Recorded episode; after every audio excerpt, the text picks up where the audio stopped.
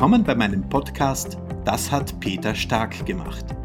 Im Interview mit Doris Mitterbacher. In den Folgen der Kindheit mag ich mich erinnern, dass das äh, Rollenverständnis bei dir zu Hause sehr traditionell war. Mhm. Ähm, wie kam es dann zu diesem Sinneswandel, zu dieser Veränderung, Peter? Hat es da einen Schlüsselmoment gegeben, wo dir klar wurde, das hat für dich keine Gültigkeit mehr? Das ist die wichtigste Frage, Doris, die du mir in dem Zusammenhang stellen kannst, weil das ist genau das, was, was passiert ist. Ähm, die Situation war folgende. Wir haben das Unternehmen, in dem ich mit Anteilseigner war und äh, in dem ich sehr, eine sehr führende und tragende Rolle gespielt hatte, haben wir verkauft. Wie lange ist das her? Das ist jetzt 14 Jahre her. Wir hatten damals schon unseren ersten Sohn, den Max, der ist heute 16. Und der zweite, der Paul, ist gerade gekommen. Und ich habe in dem Moment, wo ich jobmäßig jetzt irgendwie nichts mehr zu tun hatte, wo ich vorher ja voll gefordert war, ich war im Außendienst, ich habe ich hab Mitarbeiter geführt, ich habe ich hab Kunden akquiriert, Kunden betreut, war von Berlin bis Hamburg zuständig für, für, für den ganzen Bereich, war einfach viel unterwegs und habe mir gedacht, das gehört sich so, weil so hat auch mein Vater gelebt. Ja. Mein Vater war extrem viel unterwegs, er war meistens nur am Wochenende da und in den Ferien ähm, und der durfte damals, glaube ich, sich waren das fünf Wochen, sechs Wochen Urlaub nehmen. Und so, so bin ich aufgewachsen, dass das eh normal ist. Und als ich aber sehr früh, mein Vater hatte immer einen Job und ich war ja dann irgendwie joblos.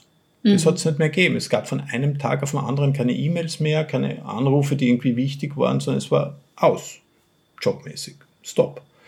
Und dann habe ich irgendwie meinen Platz zu Hause gesucht und habe ihn in der Rolle, wie ich es vorher hatte, einfach nicht gefunden weil ich nicht gewusst habe, wie tue ich jetzt daheim, ja, was mache ich, wie, kümmere ich mich, wie unterstütze ich meine, meine Frau am besten, was, was tue ich da?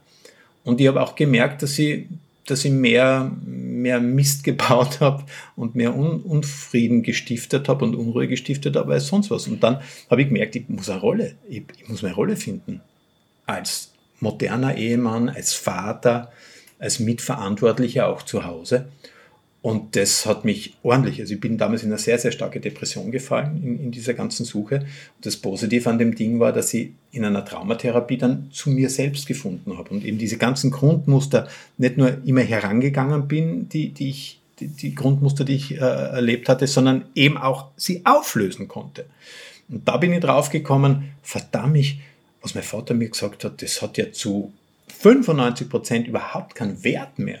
Nicht, dass es falsch war, es war für ihn ja komplett richtig, aber in einer Zeit, in der er erzogen worden ist von, von Leuten, die aus dem Krieg kommen und, und eher Reduktion, eher Not, eher, eher dann diese Aufbruchstimmung erlebt haben und jetzt meine Rolle eine, eines Menschen, der schon Selbstreflexion haben konnte, der keine Angst haben musste, der im Wohlstand und Fülle irgendwo auch lebt und das auch akzeptieren muss, dass es das gibt, ähm, das hat alles nicht mehr gepasst das hat alles nicht mehr gepasst. Und ich war, ich war, ich war haltlos. Ich bin mir vorgekommen wie ein Treibsand, weil alles, was ich gemacht habe, hat nur mich, mich weiter hinuntergezogen am Anfang, noch tiefer in das geführt, dass ich nicht gewusst habe, was ich eigentlich tun soll.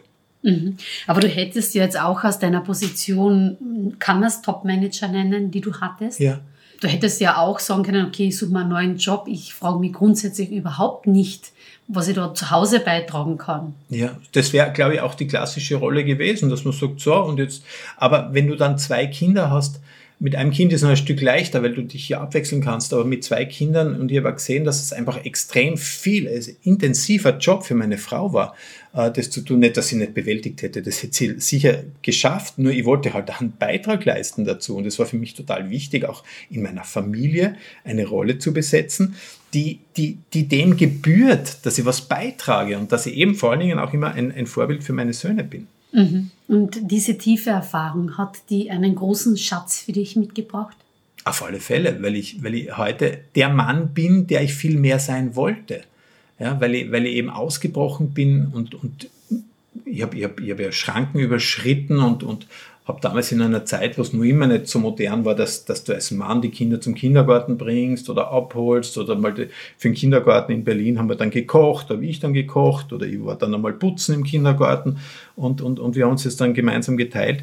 Und das, das Wurdest du belächelt? Ja, sicher.